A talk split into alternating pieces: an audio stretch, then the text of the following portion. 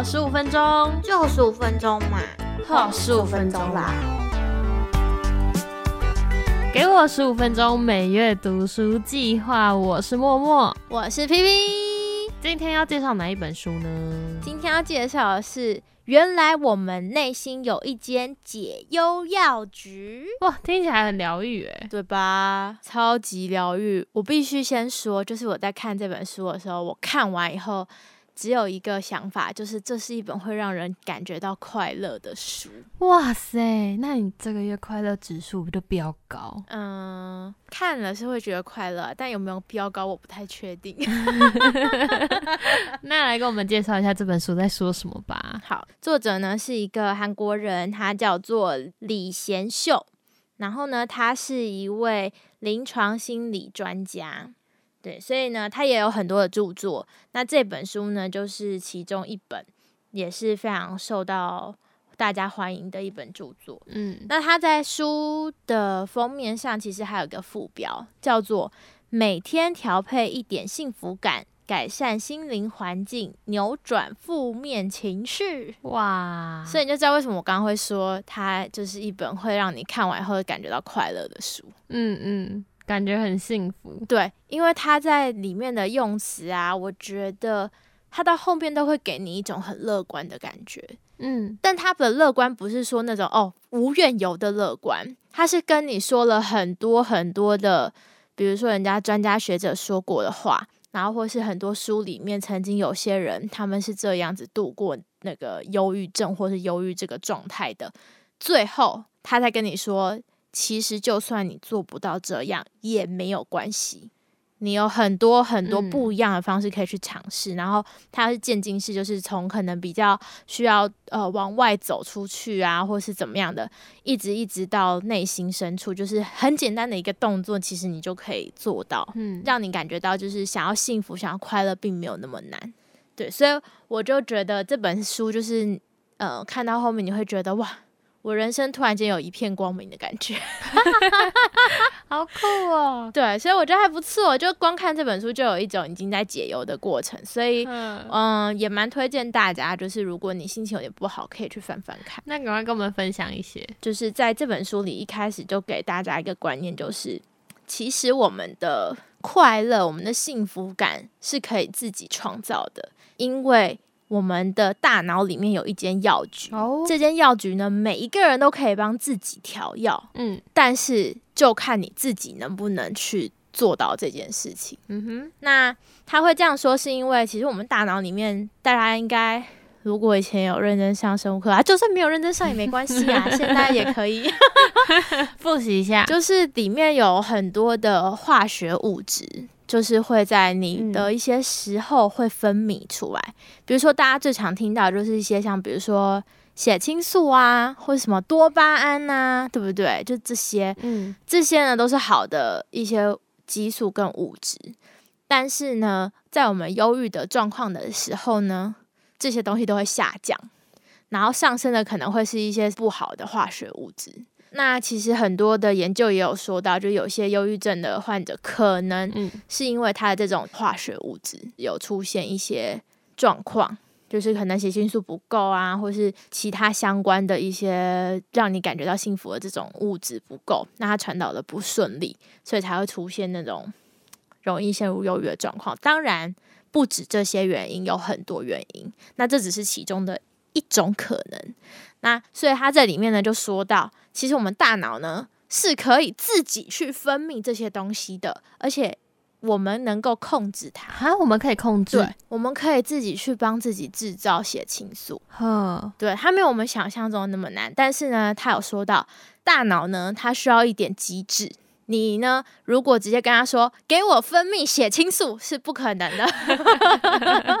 你们下什么指令？他听不懂，就是说你给我分泌哦，听不懂。但是他可以透过一些方式，就是透过你的想法。你怎么去想这件事情，进而分泌血清素？嗯，所以他就说，就是好的想法就会产生好的情绪，这是我们都知道的嘛，对不对？嗯。但是呢，好的情绪它就会产生好的化学物质，就是如果今天现在我我整天都被工作压得喘不过气，然后每天都说天啊累死了，天啊我的世界要崩塌，我的脑袋只想着这些想法，我的身体里面的这些分泌的物质呢，就会是一些不好的，然后血清素就会降低，然后你呢可能就会没有那么开心。但如果今天我把天哪这些很烦躁的事情的想法去转换了一下。也许你的血清素就不会降低那么多，然后反而它还有机会提升，而且它也可以透过别的方式去提升。这就是这本书来告诉我们的。嗯嗯，那我呢就挑了几个我觉得自己蛮有感觉。其实我应该说，我觉得整本书都蛮有感觉的。而且我在看的过程，我感受到了我们的快乐实验，就是间接的印证了某些他说到的话，或是一些专家学者曾经有写到的一些东西。然后我就觉得。天呐！没想到我们竟然做的事情，嗯，就是在做这件事，让我们分泌血清素。我会只说血清素，是因为它里面举例的时候就用血清素去盖刮，就是所有的好的物质，所以我才会提血清素。但不表示我们只能分泌血清素才能得到快乐。刚有说到，好的想法会产生好的情绪，然后也会产生好的化学物质。那坏的呢，就会产生坏的情绪跟坏的化学物质。如果你希望可以变得不要那么负面，你就必须要正面思考。可是呢，就是一个已经是在负面思考的人，叫他正面思考，一直叫他正面思考，我觉得是一件很困难的事情。他根本不知道从何下手。对啊，对，所以我就看到里面呢，其实有一些举的例子，比如说要怎么去改变你的就是想法呢？先从变成中立开始。他就是想法呢，可以分成正面、负面，然后还有中立。嗯，那当然还有其他跟矛盾，不过在里面呢就没有特别提到矛盾跟其他这件事情。就以这三个正面、负面、中立来说，比如说被上司骂了，然后呢你觉得很不合理，所以让你非常的不开心。那这个时候呢，其实你可以先问自己：真的吗？或是所以嘞？嗯，就是先给出一个。不直接去评价这件事情，然后让你自己的心里有一个缓冲的感觉。通常我们可能一直被骂，然后你就也许会一直陷入那个负面的圈圈里，就是他会一直绕进去，就说：“哦，我今天被骂，为什么被骂？然后是不是我真的很差劲？然后我哦，我就是真的很差这样子。然后差在哪里？我就是这个也不好，那个也不好，什么都不好，全部都不好，所以我才会被骂。有可能会陷入这个状态。”但这个时候，其实你应该要在一开始的时候就可以先做这件事情，就是先改变你的那个想法的那个圈圈，就是他准备开始绕圈圈，然后恶性循环前，你可以在中间先切断它，就是先问：哎，我是真的那么不好吗？然后或者说他这样讲，所以呢，就先问自己这种话，然后就先让你的这个思考先暂停、停顿一下，停顿一下以后。你就不会一直就绕进去那个负面的循环里。接下来你就可以开始思考说：，哎，真的是我没做好这件事，还是说其实我已经做好了，而且我已经尽力了，但是是他这样想，他这样子觉得而已。嗯，或是呢，虽然有这么让人不开心的一个老板，但我已经有这份工作了，我能够。过好生活，能够有钱赚就还不错了。你就可以慢慢的往这种方向想，你的思考的方式就会从原本很负面变成比较中立，然后接下来就可以慢慢的变得比较正向。那你原本的那些分泌出来的不好的化学物质，就会慢慢的从不好的变成好的。嗯，你就会感觉到快乐了。这有点像是那个正面思考，它其实就是要你改变你的负面思考，变成正面思考。但是有些人没有办法，马上就是哦，我从很负面直接变正面，一定的啊，要练习。对，所以你可以先从中立开始，就先不做评价。嗯，面对这些负面的批评也好，或者是负面的东西进来的时候，先不在自己的身上做任何的评价，然后就是用一些他称为叫做防卫用自我对话，比如说啊，所以嘞，那又怎样？爱又怎么回事？就是你用这样的方式去，也是保护自己的心理。也是去阻隔形成那个负面的回圈这件事情，嗯，然后慢慢的再把这样子的状态变成正面的。其实它在中立的时候就已经是在分泌好的化学物质了。然后你也会不会那么不开心。嗯哼，他的建议就是，如果有这种时候，就先询问自己，这个想法是真的吗？再将负面的想法转往乐观的方向。嗯刚刚一直说到想法嘛，然后它里面其实就有提到一件事情，这是我自己也很有感受的。他就说，想法跟语言之间有一个秘密，就是呢，如果我们把想法比喻做要煮菜的食材好了，那语言就是厨师，厨师要把想法做成一道好的料理表达出来。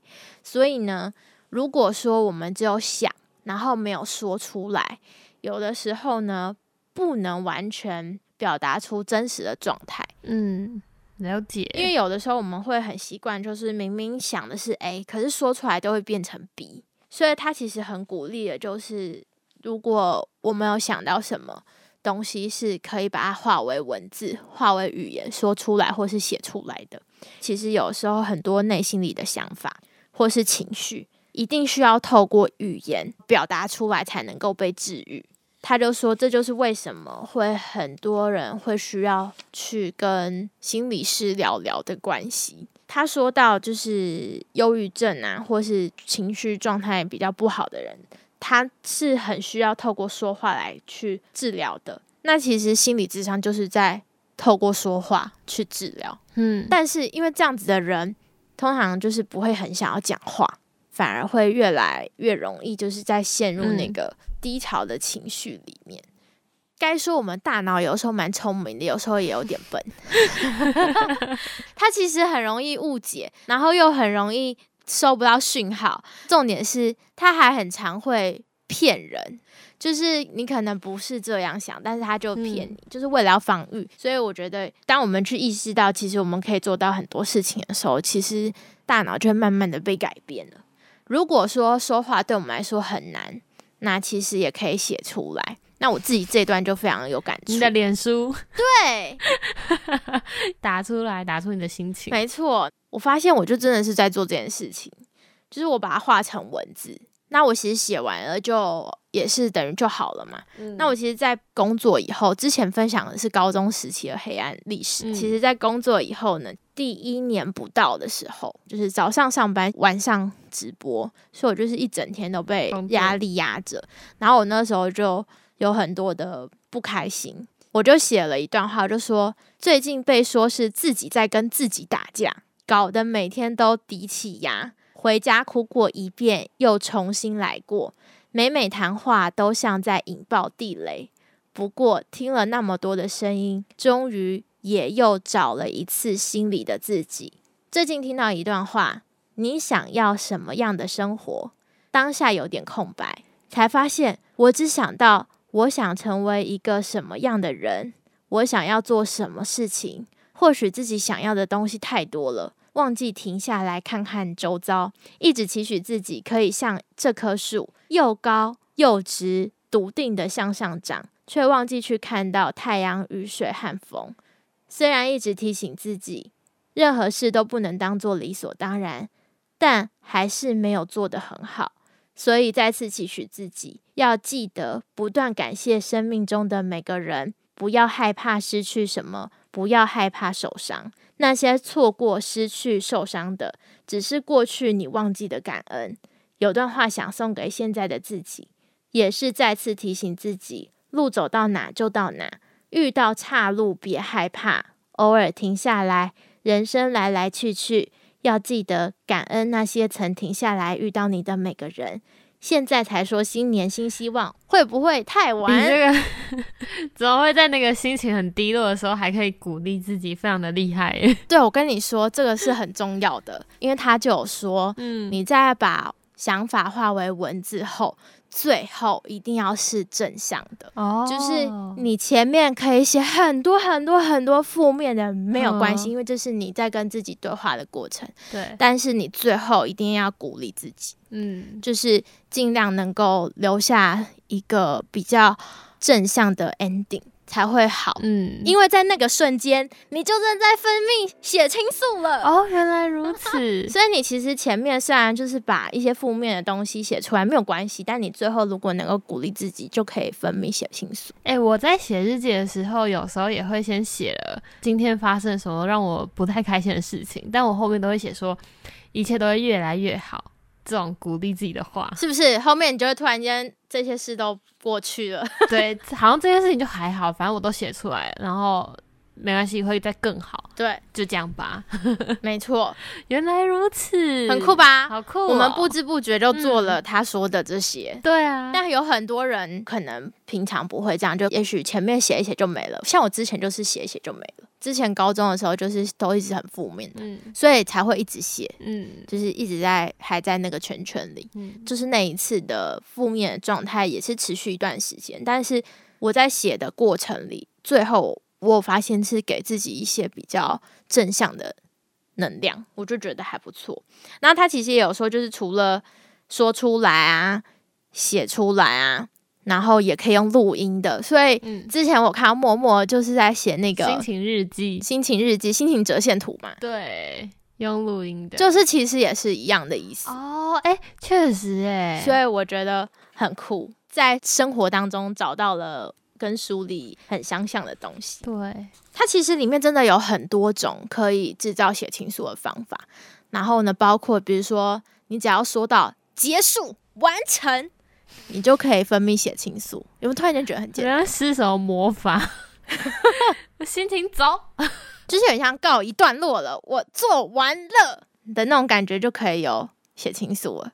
对，然后或是快要做完的那个时候的，接下来有一件很想要做的事情，也会让你大大的增加你的幸福感。所以这些都是 嗯最后这边我想要跟大家说，他希望我们制作一个愉快活动目录，愉快活动目录是什么东西？就是让大家想一想，你在做什么事情的时候会感觉到心情愉快。嗯就是你要把你想到那些所有你会觉得心情很好的事情都写下来，如果可以，当然就列越多个越好。然后要做一下排序。他的意思是说，如果你可以写到五十个的话，就是一到五十名。嗯第一名的就是最能够让你快乐的，第五十名就是你可能做一下就会觉得有点快乐，但是他可能快乐指数没有那么高。然后让你把它全部排序出来。嗯，当你心情不好的时候，从最后面开始做，就是从第五十名开始做。哦，然后就慢慢的越来越开心。，对对对，如果第五十名你做完还是觉得心情不行，那你就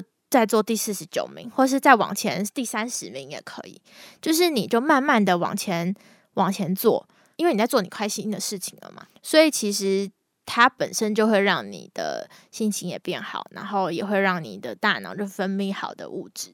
但他有说，比如说我把看电影写在里面好了，那我可能偶尔去看一次电影，就会得到快乐。但如果我一整天都在看电影，你的快乐指数就会下降。嗯嗯，不能那么频繁。对你不能从事这个活动太久，因为它会疲乏，它就是会嗯没有办法再获得那个快乐。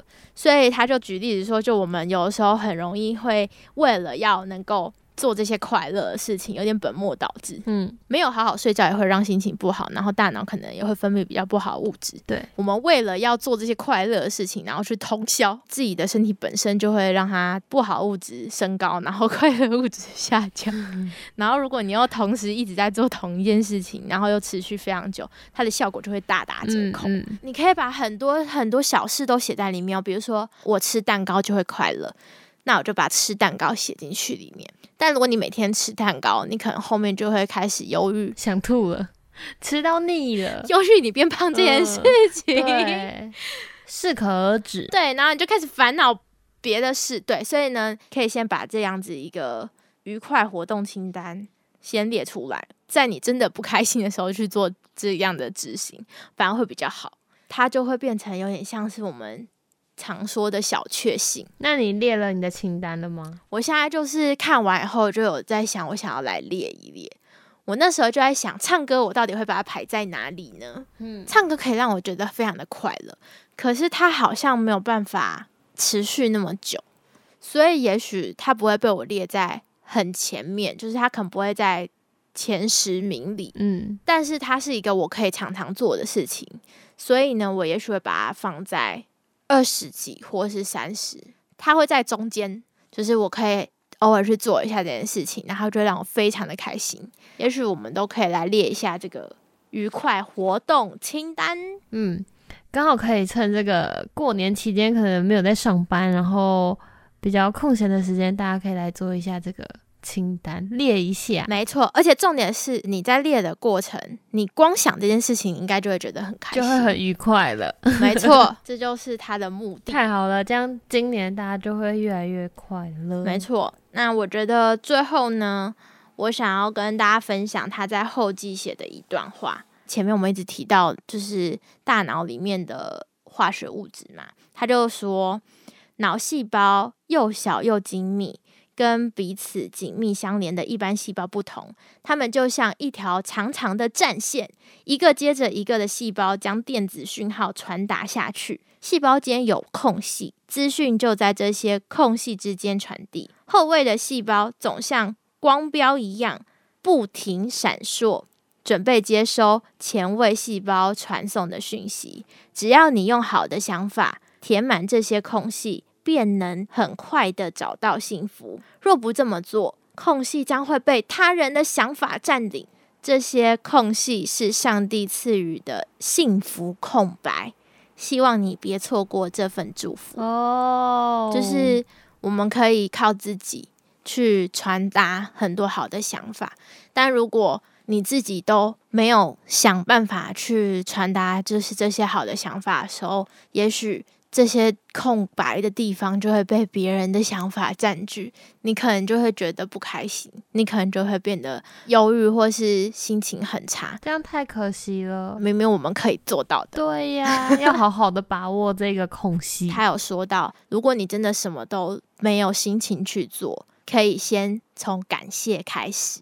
因为感谢本身呢，就是一个可以分泌非常好的化学物质的一件事情之外，它也会让人心情变得很好。没错，所以我们呢，就从感谢开始吧。